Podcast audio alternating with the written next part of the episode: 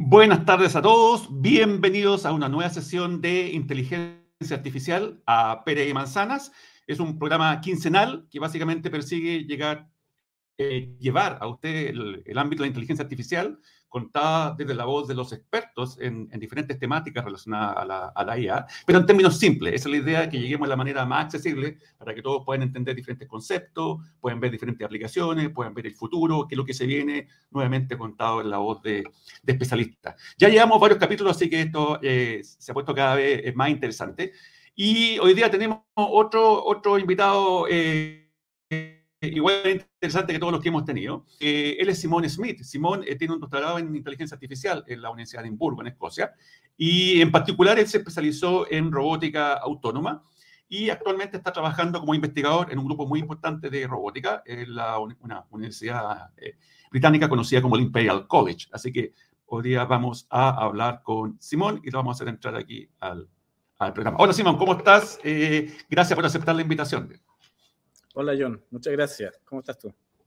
Bien, bien. Oye, Simón, antes de comenzar nosotros a hablar, le vamos a dar la bienvenida a algunos auditores aquí que se están conectando acá. Tenemos a Omar, Omar Vega. Eh, hola Omar, eh, Omar está desde España, si no me equivoco, de Madrid. Tenemos a Hugo Céspedes, hola Hugo, desde La Serena. Tenemos a Magdalena Silva, desde Valparaíso. Y a Carlos Pizarro, pero Carlos no me dice, a ver si me dice de dónde te estás conectando. Y a Israel eh, Naranjo también. Hola Israel. Saludos a todos los que se conectan. Bueno, como siempre, nuestros auditores ya conocen la, dinámica. Tenemos un eh, excelente entrevistado acá. Y cualquier cosa, ustedes nos envían los comentarios, las preguntas. Y, la vamos transmitiendo a, Simón. Eh, yendo a lo nuestro, Simón. Eh, bueno, hoy día yo te presentaba y comentaba que tu área de expertise, que ya lleva bastante años, es el tema de la robótica y en particular la robótica autónoma. Es súper importante el tema porque generalmente la gente por año en, general, incluso lo que es la industria, ve robot, ve robot por todos lados, o ve aplicaciones robóticas, pero no toda la robótica es autónoma. Uno puede tener robot de, control tradicional. Entonces, un poco podríamos partir de lo más simple, en el fondo, ¿dónde están esas grandes diferencias entre qué, es lo que implica robot autónomo y qué es lo que implica un robot tradicional? Que no tiene nada que ver con IA. Eh, claro, claro. Sí, eh, es súper importante hacer esa, esa aclaración. Eh, para entender un poco cuáles son los problemas que estamos tratando de, eh, solucionar nosotros. Eh, en general, la idea del, robot autónomo es el cual va a tomar decisiones por sí mismo, que no va a necesitar un humano, un experto, que le diga qué hacer a cada momento. Y más importante aún es que va a tener la posibilidad de interactuar con un ambiente mucho más rico que, y complejo que el que los robots de, por ejemplo, de las industrias generalmente interactúan. Y esto hace que eh, el problema de tener estos robots autónomos en, en un ambiente abierto eh, haga mucho más difícil que se puedan eh, programar, que los podamos controlar, etc. la diferencia mayor es justamente este, en, el, en, el, ambiente. Si tú piensas en un robot que está dentro de una, de una línea de ensamblaje, por ejemplo, claro, típico tiene que repetir a cada, vez la misma acción, eh, digamos, si tiene que eh, atornillar, va a encontrar el tornillo siempre en la misma posición exactamente, y ese es un, problema que nosotros ya lo hemos resuelto, sabemos cómo hacerlo. Pero ahora si tú quieres sacar ese robot y ponerlo en un ambiente eh, que no es tan estructurado, ya la complejidad es, es mayor y estas técnicas que usábamos antes no funcionan. Y ahí es cuando entra todas estas nuevas tecnologías que estamos usando para eh, tratar de controlar a estos robots, de que sepan hacer las cosas de mejor forma. Y ahí es donde estoy yo un poco trabajando, eh, en el paradigma básicamente de aprendizaje, donde en vez de llamar el robot como de una forma, desde una mirada experta, eh, lo que yo hago es darle unos algoritmos básicos al robot y que a través de, de ejemplos él logre entender qué es lo que tiene que hacer, cómo tiene que hacerlo. Pasar al, más complejo. Perfecto. Eh, Simón, antes de llegar a eso, al tema específico, eh, quería partir un poquito al revés para los que nos están escuchando también. Déjame saludar acá que tenemos otros auditores que se han conectado. Tenemos a Abelardo Cruz de México, Patricio Araneda de Chile, Oscar Gaona de Chile también, Claudio Arancibia, saludos Claudio, Carlos, otro usuario, pero anónimo parece, de ahí, de LinkedIn, y Alejandra Bustamante también de Chile. Eh, antes de ir a lo, a, lo, tuyo propiamente tal, eh, para que los auditores, que obviamente no son tan avanzados en, tema, en temáticas técnicas, ¿dónde, por ejemplo, tú pondrías una aplicación en el cual se justifica tener robot autónomo y no serviría tener robots tradicionales, por ejemplo? Eh, básicamente... ¿Con qué ambiente, por ejemplo? Sí, mira, cualquier ambiente donde haya un humano ahora haciendo algo eh, que requiera algún nivel de inteligencia, de capacidad para desarrollar esta, esta tarea, ahí es donde uno querría poner a un robot autónomo. Eh, por ejemplo, en una industria, tú puedes tener gente que vaya chequeando, revisando que todo esté funcionando correctamente. Y ese, esa persona tiene que tomar ciertas decisiones, por ejemplo, que planifica en el día qué es lo que va a hacer, después eh, revisa lo que está ocurriendo y reacciona a, respecto a lo que él ve y que encuentra en su, en, su trabajo. Ese tipo de acciones eh, nosotros las podríamos poner en estos robots autónomos eh, y podríamos, eh, por ejemplo, sustituir o apoyar a la, labor humana en aplicaciones o tareas que son, por ejemplo, repetitivas o tareas que son complejas o tareas que pueden ser peligrosas para el ser humano. algunas de las de las opciones o de, los, de las aplicaciones actuales es tratar de eh, reemplazar a todas las personas que están en estas torres de petróleo en la mitad del, del, océano, mm. sacarla. Y es muy peligroso para una persona. Porque es muy peligroso para los humanos, eh, claro. Además, tiene un alto costo también. Y si se puede reemplazar eh, y poner robots ahí, claro, ya ahora es, esa tarea se puede hacer eh, de forma autónoma, remota y mucho más segura para lo humano. Perfecto. Ahora, ahora ya entremos en terreno de la autonomía, porque mucha, mucha, gente, muchos de nuestros auditores a lo mejor escuchan a cada rato hablar del, concepto de autonomía, y que básicamente autonomía en términos generales es algo que se maneje por su propia cuenta, en el fondo, sin intervención humana o con la mínima. Y en este caso, ¿qué problemas trae, en lo que tú estás trabajando, qué problemas tiene que enfrentar para que finalmente uno eh, llegue a esa capacidad de autonomía? Eh, ¿Cuáles son todos los, digamos, los, los cuellos botella? Eh? Sí. Bueno, el, eh, la forma para que uno logre tener estos, estos sistemas funcionando, lo que hacemos nosotros este, en, esta, en estos proyectos es tratar de hacer que los robots aprendan desde datos, desde ejemplos, quizás viendo a, otras, a, otras, a una persona haciendo el trabajo, para que ellos aprendan a... claro. Entonces, eh, la, idea que nosotros hacemos es esto de eh, enseñar o hacer que los robots aprendan eh, por ellos mismos. Ahora, la idea de que robots aprendan, primero quizás podríamos explicar un poquito la idea de, de, lo que significa que un robot aprenda, ya que me ha topado ver a veces gente que piensa que el aprendizaje solo es posible en seres humanos, los niños pueden aprender, quizás los animales, pero los robots no. Entonces, para, para, eh, eh, para ir hacia esa idea, partiría yo eh, preguntándome qué es lo que se necesita para uno poder completar una tarea, para que un robot pueda completar una tarea.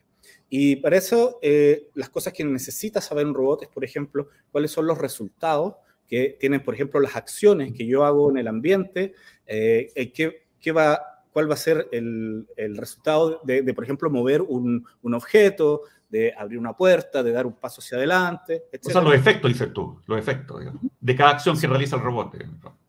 Eso, es un conocimiento que, que, se tiene que tener el, el, el robot para poder eh, eh, hacer su, ejecutar su, su tarea. Ese es como al nivel más básico se, se refiere un poco a la física, eh, la física que uno aprende eh, en, el primer año de universidad. Ahora, el robot no aprende física como nosotros, física 1, física 2, sino que eh, generalmente lo que hacemos es que el robot tiene que tener algún tipo de modelo matemático, alguna función, que basado en algún tipo de, de dato que el robot ve del, ambiente, cuál es mi exposición, por ejemplo, en la pieza, el objeto, cuán, en, qué, parte está, eh, si yo lo muevo, qué sé yo, cuál va a ser el resultado. Entonces, ese tipo de eh, predicción que hace el robot, eh, cada vez que la, mejora con ejemplos, a través de cambiar para de esta, de esta función, eso es lo que nosotros le llamamos aprender a tener una mejor representación de lo que hace el, lo que resulta de sus acciones. Perfecto, perfecto. Entonces, y ahí, ahí ¿cómo interviene? Porque un poco en lo, en, lo, en lo, más tradicional, para que la gente sepa, uno debería tener un, el robot debería tener una suerte de modelo de cómo es el mundo para que luego yo opere en ese mundo, o mundo, dominio o el, o el, entorno, lo que sea, una planta lo que sea. Pero en este caso ya ese modelo eh, preconcebido no lo puedo tener, ¿cierto? Sea, ahí, claro. ahí debería cambiar el enfoque, ¿cierto? Hay otro tipo claro, de modelo. Ese, ese, la idea de tener el modelo es lo que permite a estos robots moverse quizás en el, en el, en el mismo instante, tener como una reacción, por ejemplo, a hacer una acción en, en, pocos segundos, o también planificar qué voy a hacer durante el día, puedo ir revisando Exacto. estas acciones, después qué es lo que yo espero que vaya a resultar, eh, etcétera, eh, se vaya, eh, se pueda eh, desarrollar. Eh, y estos modelos claro. son, eh, dependen de la, de la tarea que tú quieras, depende para qué va a usar el robot, etcétera, pueden haber distintos niveles de, de, de, de modelo. Y, por ejemplo, este que te decía yo de la física es como el más básico y probablemente todos los robots lo van a tener. Pero si empezamos a hablar después, eh, pensando en la tarea, por ejemplo, de un robot que haga vigilancia en estas eh, torres de, petróleo, eh, uh -huh. quizás ahora va a tener que tener algún tipo de modelo que le diga de algo, eh, qué va a pasar si es que viene, por ejemplo, un, un, viento que es muy fuerte o se está nublando y empieza a llover o tener que responder, mis acciones van a responder de forma distinta. Y después exacto, puede venir otro exacto. nivel más arriba, que es cuando tenga que interactuar con otros agentes o con otros humanos, donde eh, tiene que predecir un poco la acción de qué es lo que va a hacer la persona. Eh, imagínate que tiene que abrir una puerta y una persona al otro lado. La abro, espero que la abra, etc. Y ese, ese nivel de interacción, el poder predecir qué es lo que va a hacer este otro agente, es un poco el límite de la inteligencia artificial y la robótica. Eh, es uno de los problemas por qué todavía no tenemos eh, autos que se manejen solos. Necesitamos saber eh, eh, si te vas a meter a la rotonda, eh, ¿cómo, ¿qué puedo esperar yo de lo que va a hacer el otro? El otro, claro, el otro interactúa con el entorno, en el fondo.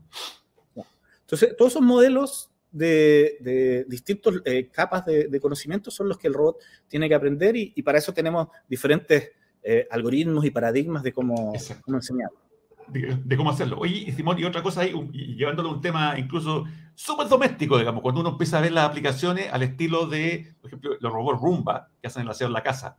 ¿Cierto? Bueno, que hay diferentes versiones, una más baratita que tiene menos capacidad, pero, pero, pero las más evolucionadas, además, son capaces de dar vueltas en la casa, recordar, digamos, recordar por dónde han pasado haciendo el aseo, digamos, sacando la, eh, sacando el polvo, etcétera, etcétera. Bueno, en ese caso, entonces, si nosotros hablamos de los modelos, estaríamos parados ante una aplicación doméstica en el cual el modelo no puede estar preconcebido, ¿cierto? Yo me imagino, porque claro, si está preconcebido, significa que yo tendría que tener el mapa de tu casa y no lo puedo, y no puedo tener millones de mapas de cada casa a la cual se la vendo, ¿cierto? Entonces ahí hay un tema modelo que es más sofisticado, ¿cierto? Sí, ese justamente es uno de, los, de las características que tenemos que eh, sí o sí tener en nuestros robots eh, si los queremos poner en estos ambientes más complejos. Eh, como dices tú, es imposible tener todas las casas del mundo en una base de datos y, yeah. y tú te compras el claro. robot diciendo yo vivo aquí y esto es. Además, aunque estuviera eso, cambiaría todos los días porque mueves el mueble, porque deja Exacto. la ropa tirada. Con un cambio mínimo, un cambio mínimo te cambia todo, todo, todo, todo el entorno. Digamos. Y además Entonces, entraríamos problemas de confidencialidad también, o de privacidad de datos. Sí, claro, que, que, es un problema súper importante. Entonces, el, el, esta idea de aprender eh, se tiene que mantener durante la vida del robot. Cuando Perfecto. hablando de robots que los queremos poner en estos ambientes complejos. Es imposible para nosotros, y lo hemos visto en muchos ejemplos, de eh, podemos tener unas bases de datos fenomenales, podemos tener unos simuladores muy parecidos a la, a la física real, eh, pero aún así no podemos saber cuáles son todas las combinaciones posibles. Eso es, es, es digamos, matemáticamente imposible saberlo. Entonces, lo que nosotros requeremos, requerimos o que tenemos que, la, la, característica que le tenemos que dar a nuestros robots es que sean capaces de seguir aprendiendo y adaptarse a, lo, a los cambios que ellos ven de una vez que ya lo hemos puesto a, a trabajar. Perfecto. Y, Oye, eso, y, y, disculpa, Simón, disculpa que interrumpa, que justamente aquí eh, quería, quería un poco los comentarios. Bueno, eh, antes del comentario vamos a, a saludar aquí los que se han conectado también. Bueno, Carlos Pizarro, ya hemos saludado, a Belardo Cruz, Hugo Césped, también tenía una pregunta. Eh, Carlos, Eduardo Fiol, hola Eduardo. Viviana también, hola, bienvenida. Uh, y Alejandra, voy a partir de, atrás para adelante. Eh, de hecho, está bastante relacionado con lo que yo te iba a preguntar y me, la sacó de la lengua de la Alejandra. Dice, dice, lo voy a poner aquí en pantalla. Eh, ¿Cómo se gestiona el riesgo de seguridad que pueda vulnerar el proceso de aprendizaje de un robot, que está relacionado con lo último que estaba diciendo, exactamente, porque es un aprendizaje continuo para adaptarse al entorno. ¿Y qué pasa con el tema de seguridad? Sí, bueno, de hecho, es muy buena la pregunta, eh, Alejandra.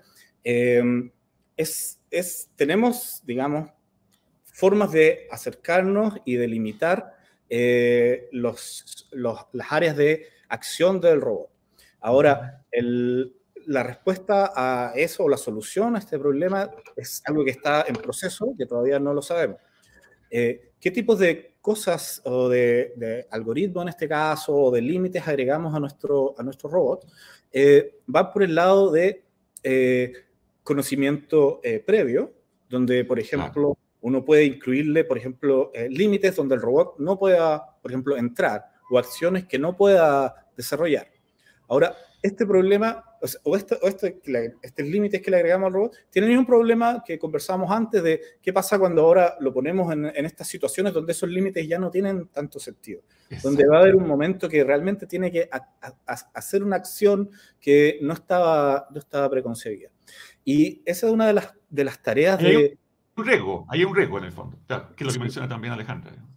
Y hay la, eh, las la forma de seguir aprendiendo en ese, en ese, en ese aspecto, eh, cuando ocurren esta, esta, estas situaciones, es, eh, por un lado, eh, hacer los robots que sean robustos a, esta, a este tipo de, de acciones nuevas, eh, o que sean también eh, confiables, que podamos saber cuál va a ser su acción en estos casos eh, que todavía no, no, conocemos, ponerle algunos tipos de, de, de límites a, a, las acciones que hacen.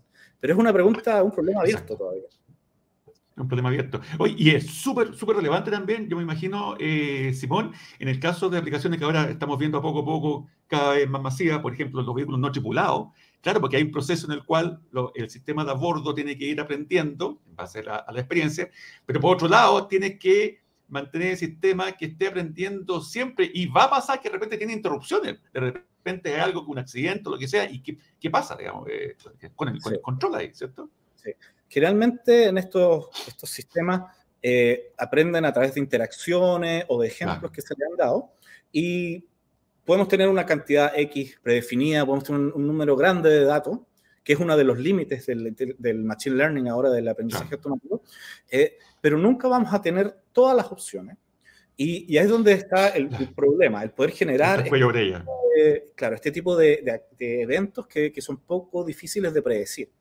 Eh, por ejemplo, hay, hay, un, hay, una foto muy, muy simpática de un robot, de, uno, de estos robots autónomos, eh, estos autos que se manejan solos, eh, donde un, está detenido porque ve que al frente de él hay un signo pare, lo que es obvio, ¿no? Es algo que nosotros quisiéramos darle. ah, claro, está bien.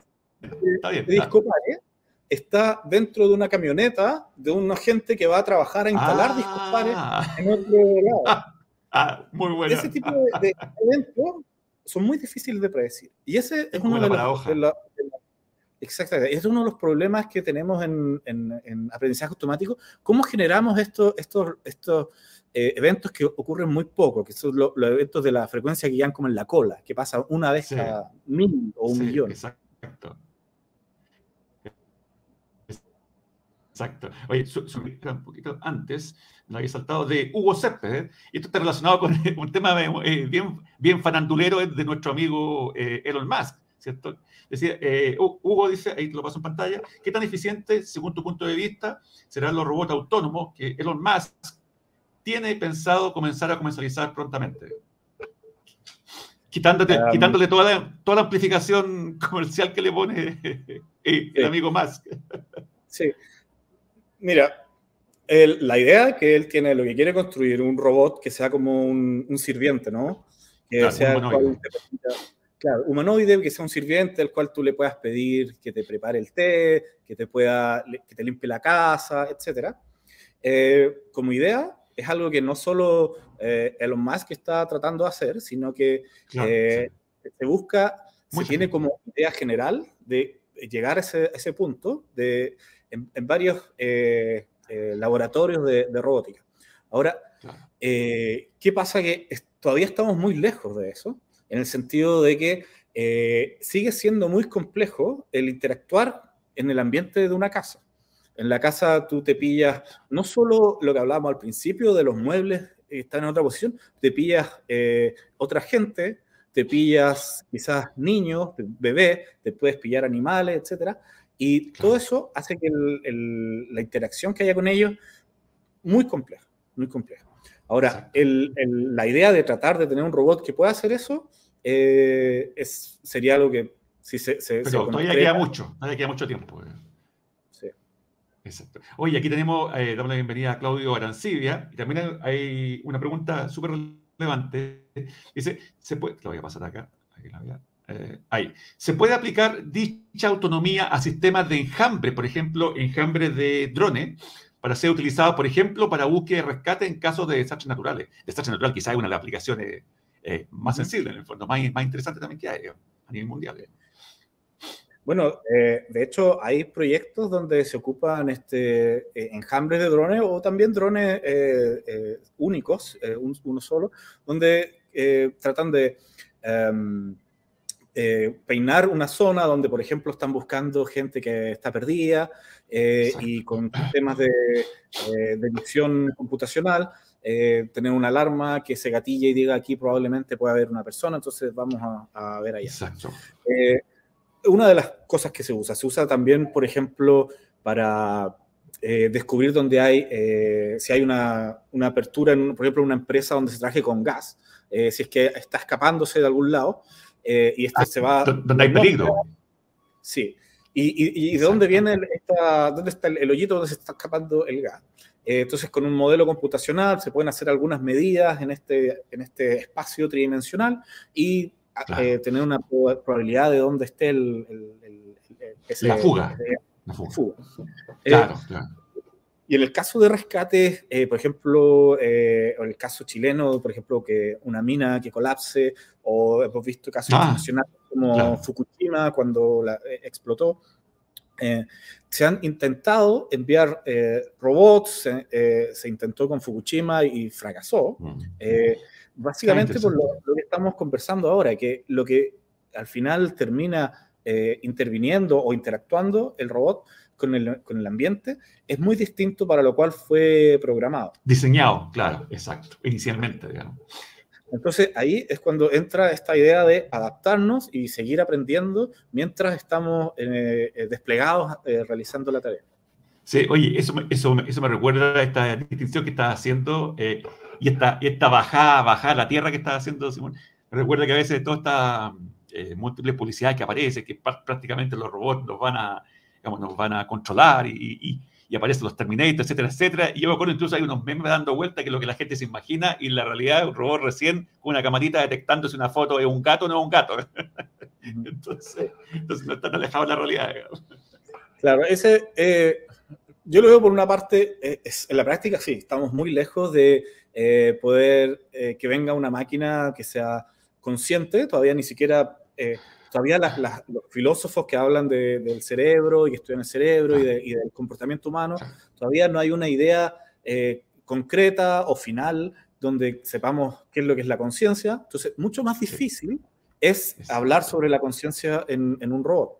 Ahora, un robot que tenga o no tenga conciencia, pero que sea capaz de ejecutar tareas complejas, en las cuales tenga eh, el conocimiento, este modelo del que hablamos antes, para entender la idiosincrasia compleja de los seres humanos, falta, falta mucho.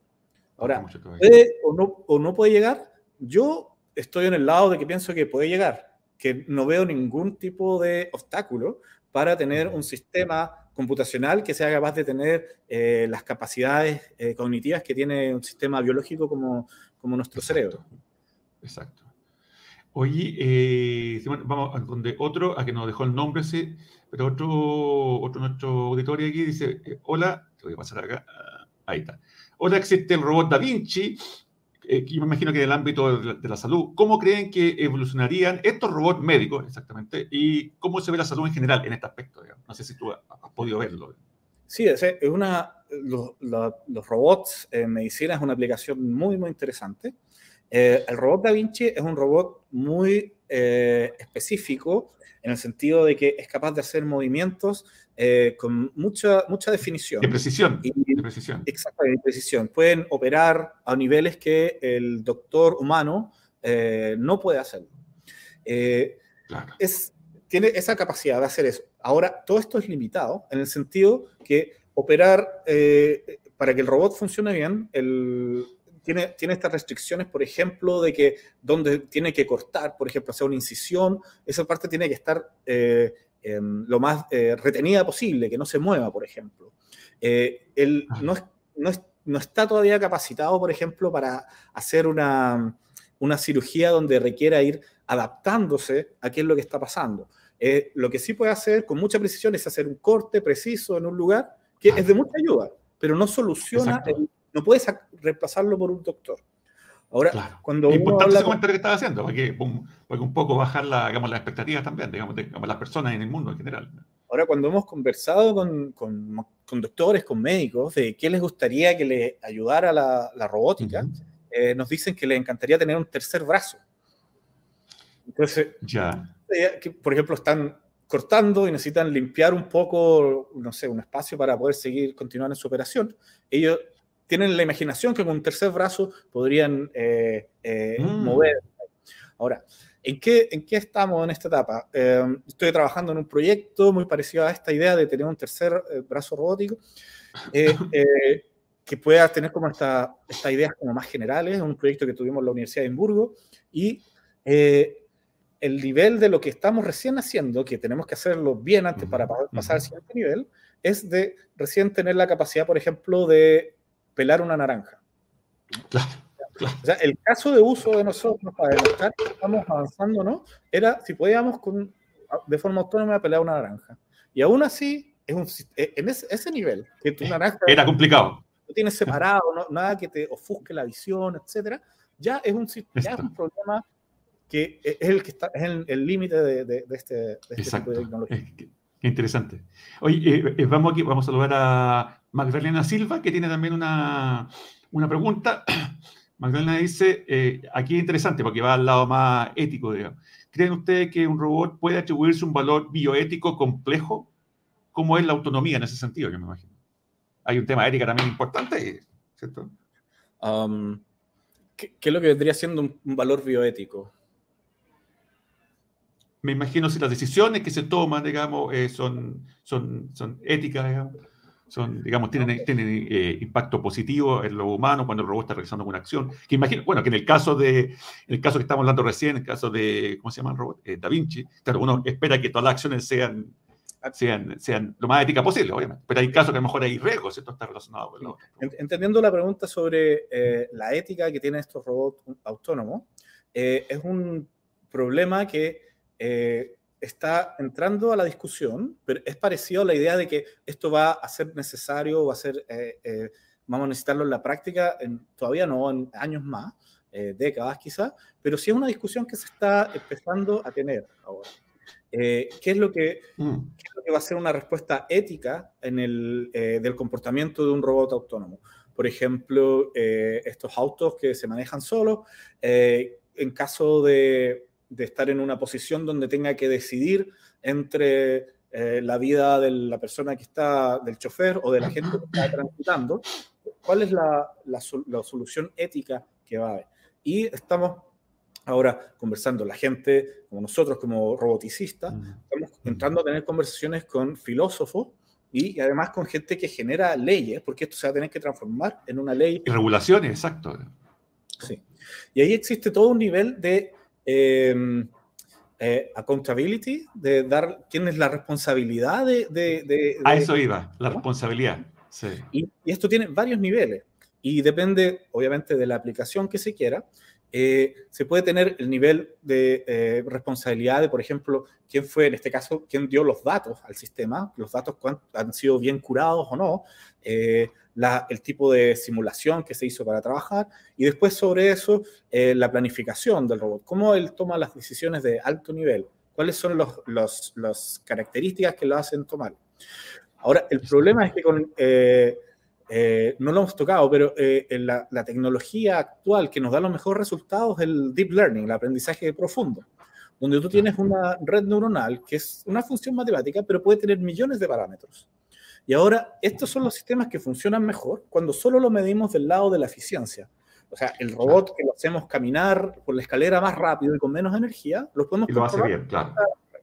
Pero cuando queremos saber eh, por qué tomó la decisión el robot de dar un paso en esta dirección o tener un sistema... O ejecutar tal acción, digamos. Exacto. O sistemas quizás que no sean robots, pero sean autónomos todavía, Por ejemplo, un sistema que dé algún, a un banco, que le dé algún tipo de consejo al, al, a la persona que trabaja en el banco para dar o no un préstamo tiene que, eh, puede, dar, puede tener la mejor respuesta, la que va a, servir a todos, al, cliente y a la persona, pero está en el derecho de la persona y se ha incluido en algunas eh, leyes, por ejemplo aquí en Europa, eh, donde la persona tiene derecho a saber cómo se tomó esa decisión. Exacto, la transparencia. Exactamente. Y cuando hablamos de redes neuronales con, mil, con millones de parámetros, eso no es algo que uno pueda ir a ver y medirlo y verlo. No es evidente, no es posible de la inteligencia artificial explicable. Es claro, que hay, que, hay otro tema que también se está trabajando mucho en el mundo en cómo, cómo podemos automáticamente explicar las decisiones que toman los sistemas de, de, IA, que muchas veces pueden ser incluso caja, caja negra, digamos. por ejemplo, como el caso de la red que tú mencionabas, la red profunda. Oye, paso acá a una pregunta de Abelardo. Abelardo Cruz dice, en su perspectiva, ¿en cuánto tiempo? Ah, es una pregunta de futuro bien interesante. ¿En cuánto tiempo habrá o habría eh, un robot igual de inteligente que un humano? esa es la pregunta. Eh, sí, sí. Bueno, ah, primero es difícil... ¿O qué se eh, necesita en realidad? Primero es difícil medir qué es lo que hace, qué, cuál es la inteligencia de un humano, ¿no? Comparar, incluso entre dos humanos, comparar la inteligencia es difícil. Entonces, más encima, después compararlo, poner este nivel de comparar un, un robot o un agente que sea, que se puede decir que tenga una, una inteligencia igual, es algo que no, no, creo que se pueda decir rápidamente. Probablemente si hacemos una restricción y vemos quién puede resolver problemas matemáticos más complejos o jugar mejor fútbol como los robots de la RoboCup, etcétera, cosas podemos llegar a eso. Ahora, ¿en cuánto tiempo? Yo he visto gente prediciendo de hace años. Hay muchos. Hay muchos futurólogos. Me acuerdo cuando salieron los, los, primeros traductores del inglés al ruso, por ahí en los 60, donde podían traducir un par de palabras o de oraciones. Decían, esto en cinco años más tenemos resuelto el traducir, eh, podemos traducir completo la guerra y la paz a, inglés de la... Exacto. Y hasta el día de hoy no tenemos un sistema el cual tenga suficiente para hacerlo. Sí. Así que yo me abstengo de dar algún, algún, algún, algo que tenga que ver con años, pero no va a pasar pronto. Ya, oye, aquí tengo otro, otro comentario, pero me gustaría hacerle un, pequeño matiz, porque eh, que no, eh, si puedes dar el nombre que está preguntando, porque está con nombre anónimo, seguramente está fuera del link. Dice, ¿con qué lenguaje de programación normalmente desarrollan estas investigaciones? ¿Cómo estiman el hardware para cierta capacidad requerida, etcétera, etcétera? Yo el matiz que le quería dar, más que pensar en lenguaje de programación, para que lo puedan entender todo el resto de nuestros auditores, es que básicamente hay un cambio de paradigma, hay modelos nuevos que se están aplicando, donde, donde el lenguaje de programación en la segunda, tercera cuánta derivada, ¿cierto? ahí, hay una diferencia, ¿cierto? Sí, y justamente la derivada, la palabra clave. Eh, en los sistemas, también para, para centrarnos en, en, los sistemas de aprendizaje automático eh, aplicados a robots o a otros agentes, como este que hablábamos del banco, etc. Eh, la mayoría de estos paradigmas de aprendizaje en estos agentes o robots se hace a, a, través de gradientes, que quiere decir que hacemos un movimiento y vemos si es que esto mejoró o empeoró lo que estábamos ah, haciendo. seguimos el gradiente hacia, mejorar lo que estamos haciendo. Y hay toda una línea de eh, lenguajes de programación donde eh, uno eh, genera el modelo y no tiene que tomar el gradiente. El gradiente lo hace automáticamente el computador por ti. Entonces tú ahora te dedicas a generar las arquitecturas de, lo, de estas redes neuronales, de todos estos sistemas que quieran aprender. Perfecto. Y ese, es como, tú lo, como dices tú, el, nombre del lenguaje varía. Hay cinco o seis lenguajes que se ocupan, pero básicamente no es tanto lo importante, sino que este paradigma de la computación basada en estos gradientes. Eh, la parte del hardware de la pregunta es Generalmente, eh, nunca existe, se necesita un cierto tipo de hardware para hacer un aprendizaje y después otro hardware para cuando uno ya tiene el robot, eh, digamos, andando en funcionamiento. Y básicamente para hacer el, el aprendizaje se necesita lo más potente que tú puedas, eh, ojalá con eh, GPUs o TPUs últimamente, que, que te den el mayor cantidad de, de, de datos de, de, capacidad de procesamiento pero el punto no es el, el problema no es la capacidad de desarrollar, de, machacar los datos, es tener los datos. Ah, ¿Ese es el, es el problema mayor o, es el, la cruz de, la cruz de este, del machine learning, del aprendizaje automático? Es tener, es tener disponibles los datos. Eh. Claro. Oye, oye eh, Simón, y lo otro también que está relacionado con algo que estaba hablando eh, constantemente, que un poco, claro, tú, tú nos explicabas que parte de la autonomía está dada de alguna forma de estos, estos robots autónomos, para la redundancia, está dada por las técnicas de aprendizaje eh, que se aplican, cosas que el robot pueda interactuar con el entorno, obviamente sin intervención humana, e incluso si el entorno está cambiando constantemente, que es, el, es uno de los problemas más, más gravitantes. Pero, pero quizás eh, nuestros auditores han escuchado mucho que hay, hay, muchos sistemas, especialmente los robots, que tienen modelos subyacentes basados en toda esta cosas que son bastante antiguas en realidad, de, de, redes neuronales, pero hay otros modelos. De, hecho, de hecho, tú me comentabas antes que están trabajando en otro, que más que modelo, un cambio de paradigma, que es lo que se llama la robótica evolutiva. Tiene bastante que ver con la evolución, para que tú le explicaras a nuestros auditores qué es lo que estás haciendo ahí tú. Sí, bueno, es, diferente del otro.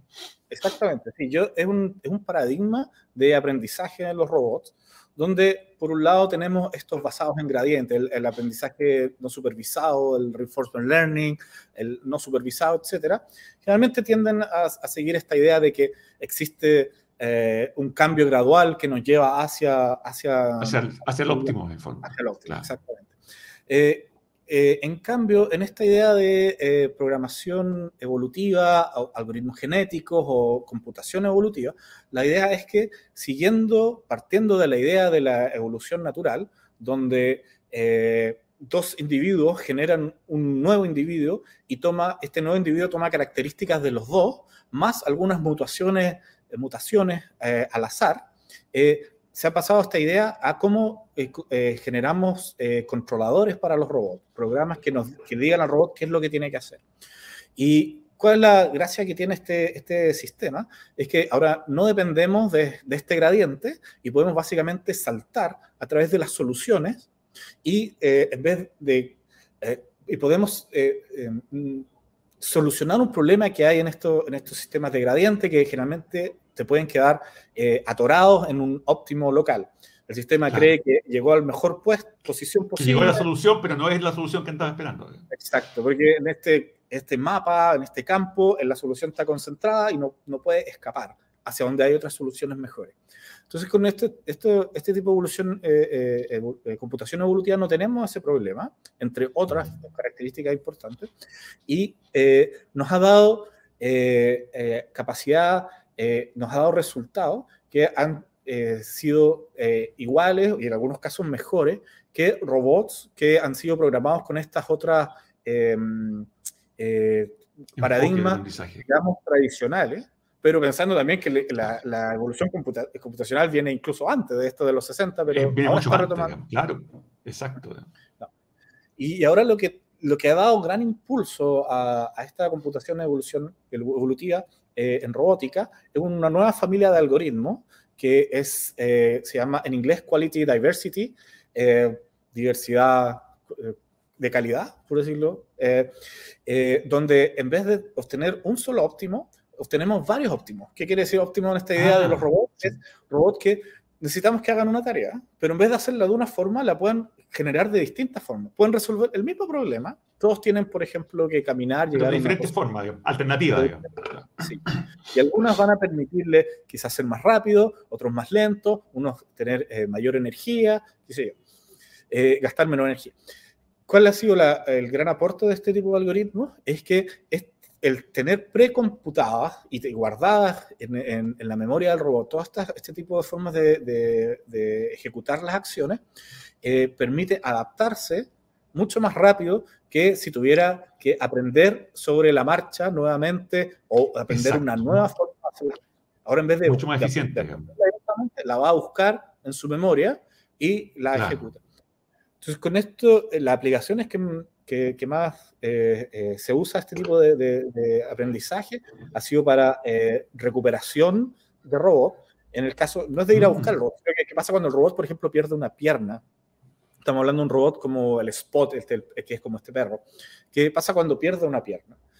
todos los controles que él había aprendido antes en forma tradicional ya no funcionan ha cambiado su morfología, cambió este modelo. Ahora, mover una pata del robot ya va a tener distinto, un, resultado distinto del que él aprendió durante, durante el, entrenamiento. Y ahora, con, eh, eh, haciendo uso de estas formas distintas de, poder resolver la misma tarea, podemos buscar entre esas, entre esas soluciones. Esta alternativa.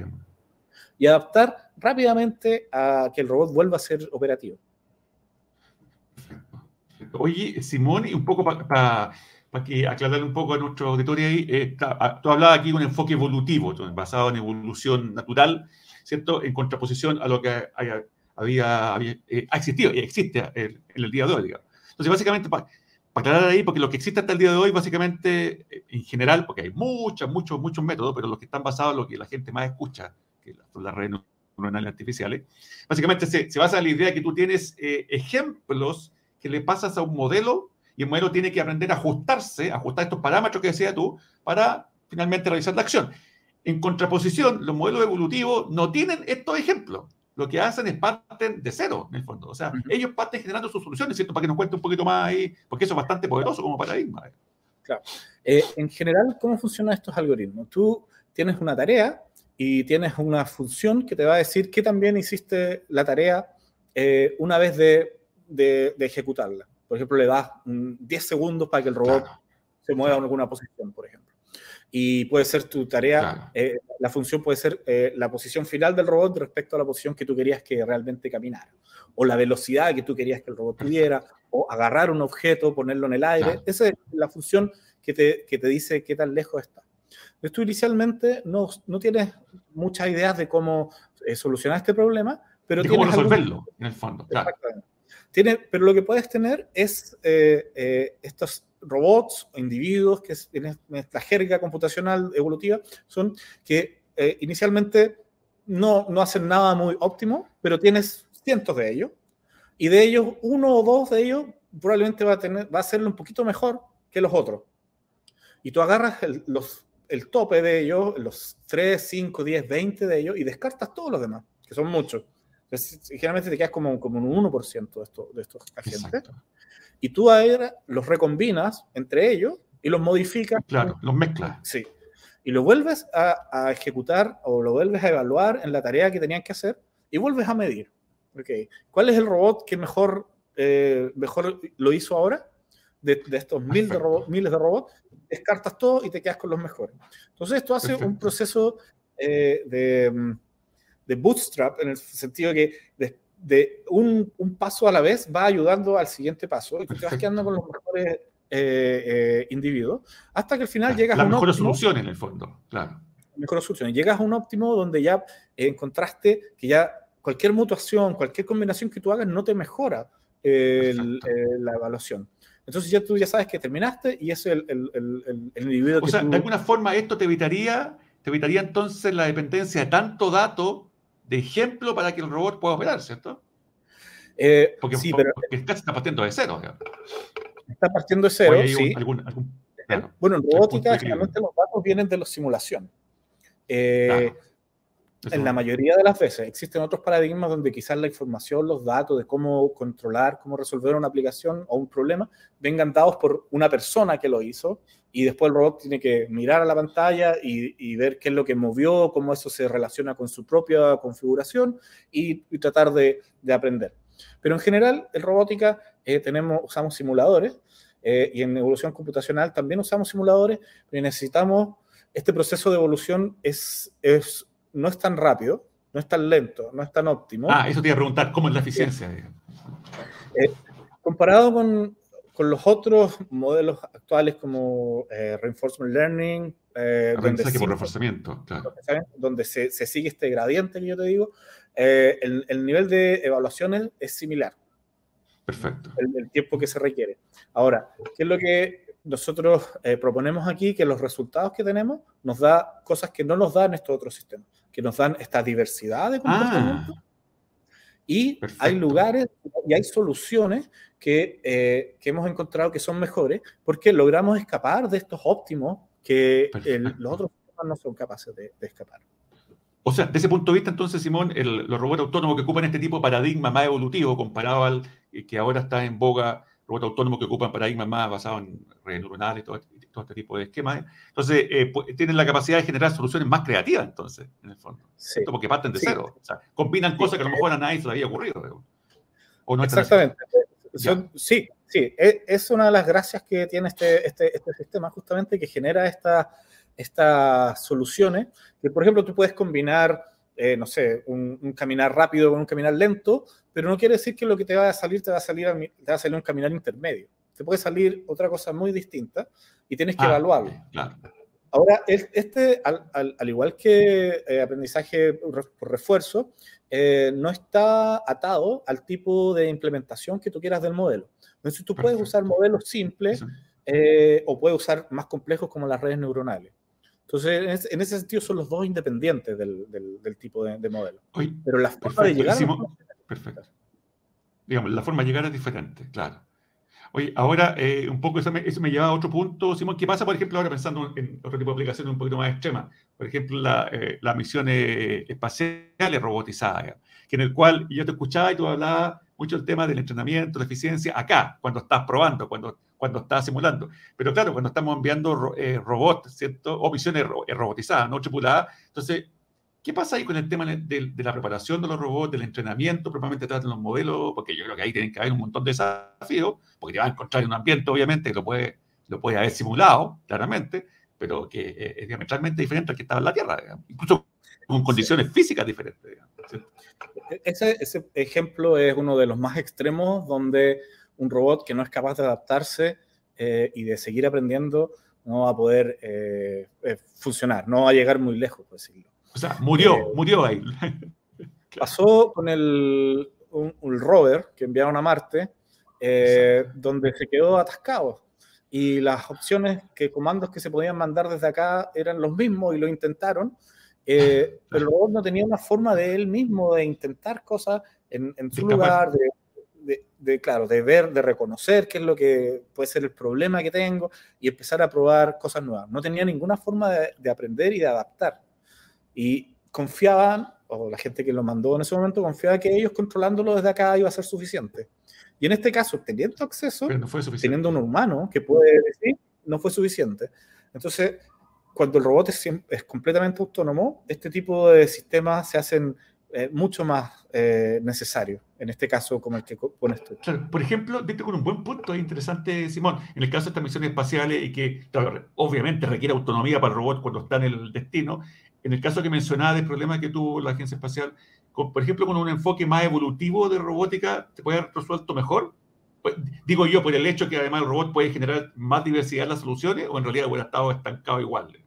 Eso, eso nos hubiera encantado a nosotros probar y haber nosotros tenido el control de ese robot, eh, le podríamos haber usado nuestros sistemas de adaptación.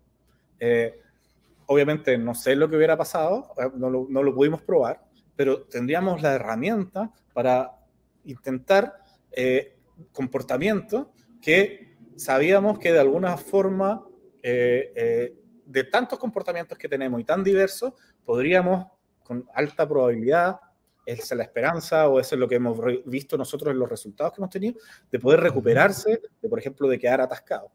Lo hemos visto, lo hemos hecho con robots, eh, acá donde te decía que les, les, falta una pierna y el robot eh, puede seguir caminando, por ejemplo.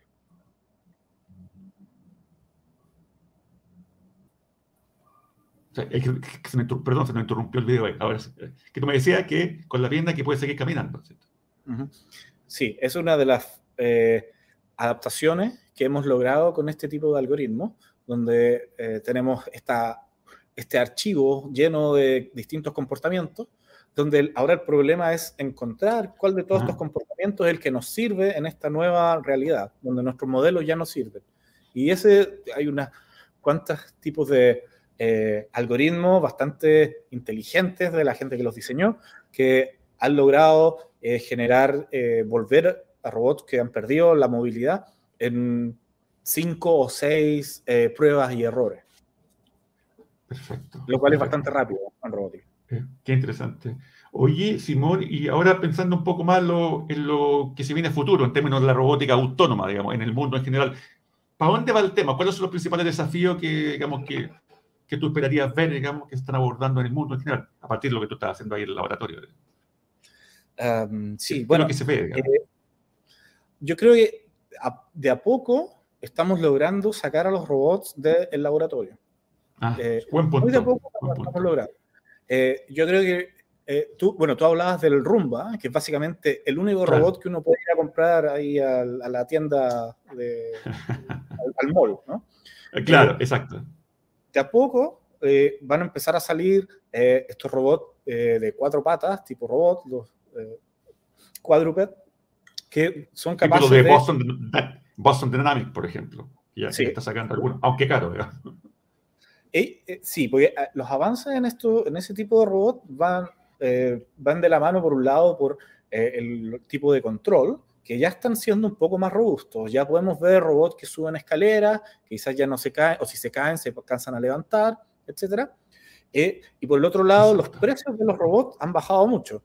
Eh, ah, es un hace, hace cinco años, eh, comprar este robot Spot era inalcanzable, incluso para universidades grandes como, como la que estoy yo.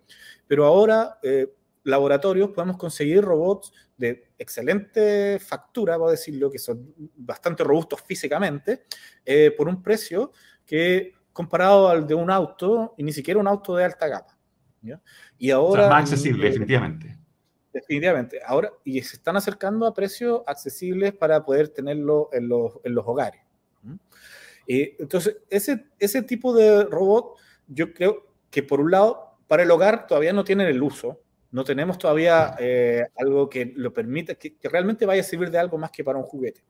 Pero sí en la industria es donde se van a empezar a ver estos robots. Ya hay en algunas eh, eh, represas en Finlandia donde están, son bastante remotas estas represas y han reemplazado a los, a los, a los, a los operadores con robots que están dando vueltas alrededor de esta, de esta industria, de esta empresa, y van revisando, tienen más cámaras y pueden reaccionar a, alguno de, estos, de si ven alguna fuga, qué sé yo. Ahora, esos robots por el momento están sirviendo para hacer vigilancia. El siguiente paso viene ponerle una, una mano encima al robot, un brazo, donde va a ser capaz de modificar un poco exactamente el ambiente. Eso yo creo que es lo que vamos a empezar a ver eh, próximamente. Y un, eh, y un, poco también, Simón, lo que ¿te acuerdas? Eh, cuando justamente se hicieron populares robots de rescate, porque claramente había situaciones, y todavía me acuerdo, creo que la especialista de apellido Murphy, que es el profesor, parece, de Florida, y que puso robots de rescate porque claramente los humanos no podían llegar ahí, digamos, el costo era alto, y además, el costo que se, además que se derrumbara de nuevo. Claro, y ahí se empezó, yo me acuerdo, a a generar más necesidades, más capacidad de los robots porque fueran más autónomos y que, fueran, eh, que tuvieran más acceso en las zonas donde evidentemente un, humano, digamos, con mucha experiencia que tuviera, no podría acceder. hay un tema de rescate en general que, que es súper importante, ¿cierto? Bueno, ese, ese, es también uno de, los, de los tipos de, de, lugares y tareas donde estos robots de cuatro patas van a ser bastante útiles. Eh, obviamente son más estables que un robot, un humanoide de solo dos. Claro. Y, y, como te decía, ya este tipo de robot eh, tienen esta tecnología para eh, no, quizás no caerse o si se caen se deparan, pero además sobre eso... Pero no es lo único que necesitan, necesitan también entender el ambiente donde están. Por ejemplo, si eh, en la calle es relativamente fácil, porque con un GPS tú tienes la, posición y, y, la, la, ubicación. a un, a un mapa y puedes saber dónde está. Cuando vas bajo tierra ya no tienes esta, esta, este acceso. Como en la minería, por ejemplo, como con las máquinas que están en subterráneo. Entonces, la, tecnología que se ocupa aquí es un eh, tipo de, eh, de localización eh, automática, donde el robot puede aprender a a través de sus observaciones de, las paredes, por ejemplo, si está en un túnel o una mina, a, generar un mapa tridimensional y saber dónde está. Ahora, este, este, este, este, una parte de la robótica que ha avanzado bastante y es un problema casi resuelto, casi resuelto. Entonces, ahora tenemos la parte de la, de la locomoción y tenemos la parte de saber dónde estamos, eh, empezando a ser resuelta, empezando a poder ponerlas en, en, en producción. Eh, todavía falta la idea de qué, la, la, tercera parte que sería, ¿qué pasa una vez si se encuentra con, una, con un humano que necesita eh, ayudar? Ahí es donde todavía no hemos llegado a tener manipuladores que, puedan, que puedan servir. Entonces, en este caso, estos robots, por el momento, eh, sirven pues para dar información y decir, mira, aquí hay un humano o probablemente hay una persona, vengan a ver para acá, etcétera. Pero ese sería el siguiente paso y con respecto a eso, para, ir, para, ir, terminando ya, Simón, esta, esta conversación, eh, ¿qué pasa con el caso de que, claro, porque evidentemente hay cosas donde los robots, entre comillas, autónomos, pueden hacer mejor que los humanos, y también los humanos, hay cosas que pueden hacer mejor que los robots. Entonces, eh, empieza a surgir desde hace algún tiempo ya todo lo que es la colaboración humano-robot. ¿Qué es lo que hay al respecto ahí? ¿Cuáles son los principales, qué es lo que se ve con los principales desafíos para que la colaboración humano-robot sea, sea, más, sea más masiva en el mundo? ¿sí? Existe todo un, todo un área de investigación de esta autonomía compartida, donde en un lado tú tienes el robot totalmente autónomo y en otro lado tienes este robot que es básicamente un títere, que es un humano el que lo está controlando. Ah, perfecto. Tú tienes todos los grados de autonomía que tú le quieras dar. Y eh, un punto intermedio donde haya como una colaboración es una de las opciones eh, que, se, que, se, que tienen más eh, hacen más ruido, porque es, es, mucho más fácil tener, o más accesible, tener un robot que haga que sea apoyado por un humano para hacer una tarea compleja que lograr que, que, lo haga solo.